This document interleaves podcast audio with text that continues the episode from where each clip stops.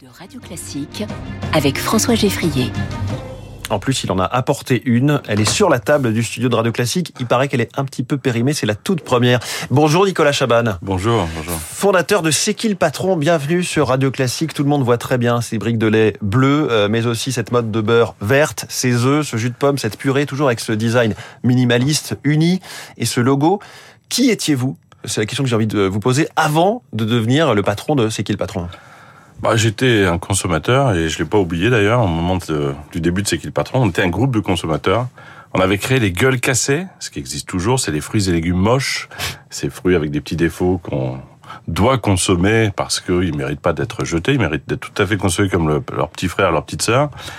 Et en 2016, on s'est retrouvé en face d'un drame euh, absolument incroyable et injuste des producteurs de lait, nous appelant à l'aide, nous les consommateurs, en nous disant voilà, on fait de grosses journées, on travaille du lundi au dimanche, et tous les jours on perd de l'argent euh, en nourrissant les autres. Ça nous a semblé une telle injustice que on a souhaité faire quelque chose. Et là, vous avez fait vos calculs et vous êtes rendu compte, si je me trompe pas, qu'il suffisait entre guillemets, il suffisait de 8 centimes de plus par brique de lait? Pour euh, corriger un petit peu cette, ce déficit qui, qui, existait. Oui, tout est parti de là. Je me rappelle une discussion avec un conseiller du ministère de l'Agriculture à l'époque. On parlait de cette question et moi, en simple consommateur, simple citoyen, je lui dis mais combien il manque sur un litre de lait pour mmh. qu'un producteur euh, transforme ses journées euh, euh, d'une galère à une vie où il peut tout à fait nourrir et lui et sa famille. Et là, personne ne savait. On a creusé, on a fait une petite enquête. On n'avait pas le coût de revient d'une. Non, ça c'est c'est important de le soulever parce que à ce moment-là, il y a encore beaucoup beaucoup d'entreprises quand on leur demande d'aider les producteurs, on leur dit, je me rappelle d'un grand faiseur d'huile en France, mais combien il manque un producteur de colza en France? Le grand patron ne savait pas. Ce qui montre que cette équation-là a amené les 8 centimes, 8 centimes par litre. Imaginez-nous, euh, moi, on était dans le tout premier consommateur en train de poser après une deuxième question. Combien on boit de litres en France par an et par habitant? 50 litres. 50 litres fois 8 centimes. Apparaît, apparaissent les 4 euros qu'on doit rajouter, nous consommateurs, pour mmh. redonner le sourire aux producteurs. Les grandes marques n'ont pas voulu le faire. On est allé les voir et finalement on a été contraint, mais c'était une bonne euh, une bonne euh, une bonne nouvelle finalement parce que ça nous a aidé à être indépendants. On a été contraint à faire nous consommateurs notre propre marque solidaire. Et, et je vois sur la brique de lait donc la toute première que vous avez apportée. Donc on est en quelle année là? 2016. 2016, Elle sort en 2016. Il est marqué 99 centimes prix conseillé. Aujourd'hui avec l'inflation on est à quel quel niveau? 1,27€ avec euh, un énorme avantage qui a fait que malgré l'inflation, tout le rayon du lait a baissé. Cette brique de lait a continué a augmenté de plus de 6%. Pourquoi? Mmh. Parce que quand ce sont des consommateurs derrière ces aventures, on a demandé à ce que chaque centime nous soit euh, finalement un peu dénoué. Pourquoi est-ce qu'il faut rajouter en période d'inflation des centimes? On a rajouté euh, la majorité des centimes pour les producteurs. La laiterie nous a dit j'ai mes coûts qui augmentent, euh, d'électricité. Enfin, c'est absolument incroyable les chiffres qu'on a pu voir.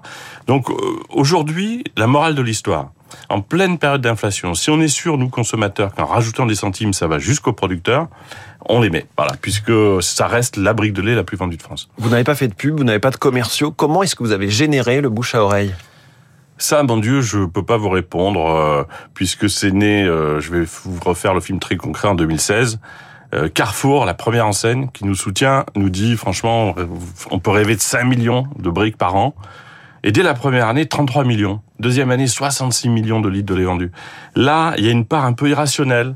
N'ayant pas de stratégie, ni de commerciaux, ni de pub, je crois que c'est la bienveillance collective qui s'est emparée de l'histoire. Il y a une petite image euh, qui, euh, trois ans après, nous a été donnée par un sociétaire, puisqu'on est une coopérative. Euh, ce monsieur nous a dit, je crois qu'il y a une explication. Ça s'appelle la murmuration dans le monde animal. On n'avait pas trouvé mieux. Les grands vols des tourneaux qui, par milliers, font des figures géographiques parfaites. Euh, les scientifiques ont montré qu'il n'y avait pas un leader qui menait hum. ces milliers d'individus. le signal du fait qu'il fallait tourner. Il y a euh. une intelligence collective qui s'empare du groupe et qui lui fait faire ce qu'aucun individu n'aurait pu faire faire à ce groupe tout entier. Peut-être qu'il y a une part de murmuration dans l'histoire, mais il faut penser, là, il est tôt, euh, ce matin, il y a des producteurs qui sont en train de faire la traite.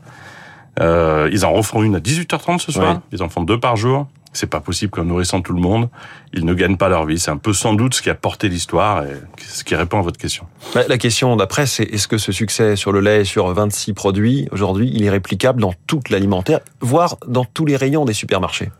Euh, on en est intimement persuadé, nous, le groupe des consommateurs, puisque prenez n'importe quel secteur d'activité. Je vous fais une équation toute simple. Hein. Imaginez que vous êtes en face d'un produit où vous savez que vous-même, vous pouvez intervenir, vérifier où va l'argent, à quoi il sert, quelle cascade de, euh, quelle retombée positive il y a derrière. Euh, si vous êtes rassuré sur le fait qu'en amenant de l'argent à un endroit, ça crée de la valeur, ça aide des producteurs, ça aide des entreprises qui paient bien les salariés, je pense que cette équation, et c'est un grand espoir à mon avis pour la suite, hum. elle peut se développer à tous les secteurs d'activité. Je me demande si, euh, en tant que disrupteur, vous avez un peu donné un coup de pied dans la fourmilière, vous avez obligé euh, d'autres groupes à, s'adapter. Est-ce que vous vous êtes fait des ennemis, des ennuis, des jalousies au minimum? Peut-être des ennemis, mais alors, ils nous l'ont pas dit puisque finalement, nous sommes, nous, les clients de ces éventuels concurrents. Quand vous êtes une marque de consommateur, euh, une grande marque qui travaille pour vous vendre des produits, elle a du mal à venir vous dire que c'est pas bien d'aider les producteurs. Donc, euh, on n'a jamais eu, en sept ans, euh, de de véritables ennemis qui euh, s'est mis en travers de cette belle histoire. Et, autre question, vous auriez pu faire fortune, vous, Nicolas Chaban, si ça n'avait pas été euh, une coopérative, mais votre boîte à vous, ou alors ça n'aurait pas marché? Mais j'ai fait fortune. Est-ce qu'il n'y a pas plus belle fortune que euh, en ayant cette idée de départ Franchement, on a reçu une lettre, là, on a publié sur les réseaux sociaux de C'est qui le patron, allez voir un producteur qui nous dit ce que ça lui apporte. D'ailleurs, un producteur qui n'est pas directement lié à l'initiative, puisque nos bénéfices de fin d'année, étant une COP, on les reverse pour aider d'autres producteurs. Lisez cette lettre et vous comprenez comment ces centimes éclairent la vie de producteurs. Et c'est euh, un bonheur euh, tous les jours. J'ai presque envie de la boire, Cédric, mais il y a marqué quand même 22 février 2022, donc je vais, je vais passer mon tour pour cette fois. Merci beaucoup, Nicolas Chaban, fondateur de C'est qui le patron, en direct avec nous en 2023. Il est 6h45, très bonne journée à vous. Avez-vous travaillé tout ce mois d'août? Si oui, c'était une bonne idée. Explication de notre nouveau chroniqueur Quentin Périnet.